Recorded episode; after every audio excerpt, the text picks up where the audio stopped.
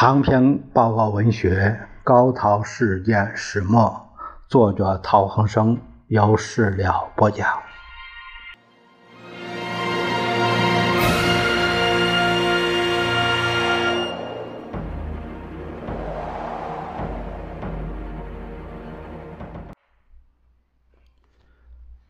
我们这节看陶希圣先生致何资权的第二十七封信。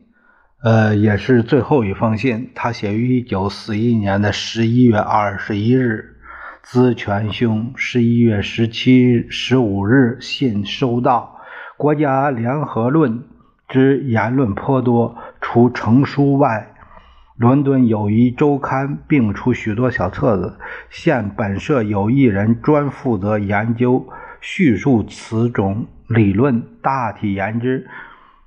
凡有两种说法。一为主张两洋民主国联合者，如得纳粹之领袖而逃往英国，如美国之嗯 s t r a t 皆由对抗纳粹之需要而立论；而其伦敦方面之宣传书刊则主张欧洲联邦，则针对。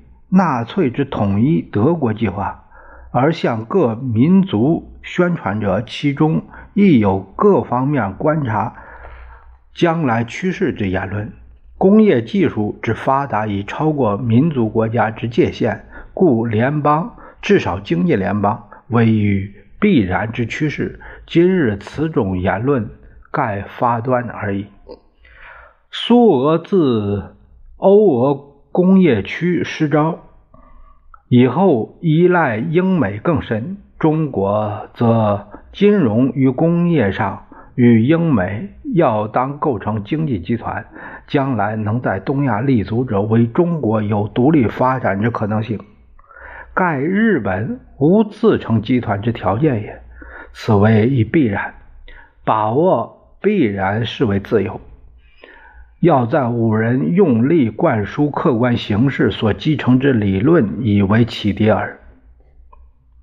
近稍能读一两页书，多读则脑即困闷。然颇喜军事方面之册籍，近来到手者颇有好书，稍一翻阅，对现代战术颇能窥见一斑。通讯。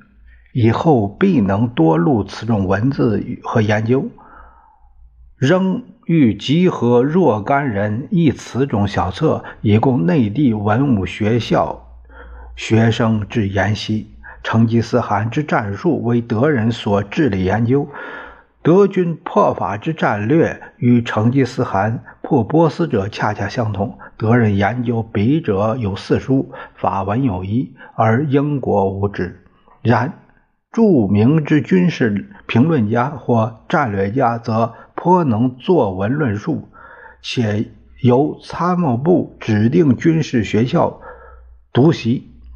盖今日之战为车战，而成吉思汗为纯以马蹄之车战与技战，与今日之坦克、装甲车、小摩托相配合，正相同也。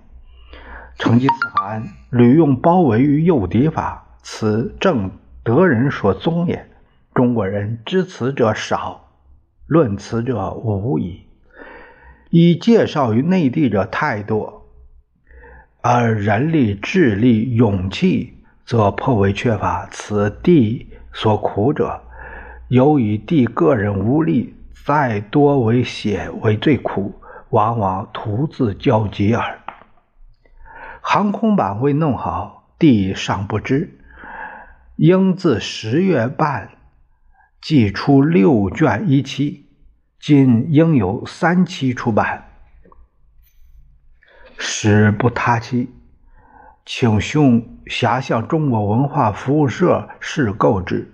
每读兄函，感青年同志有抱负如兄者太少。假若有六七人得到。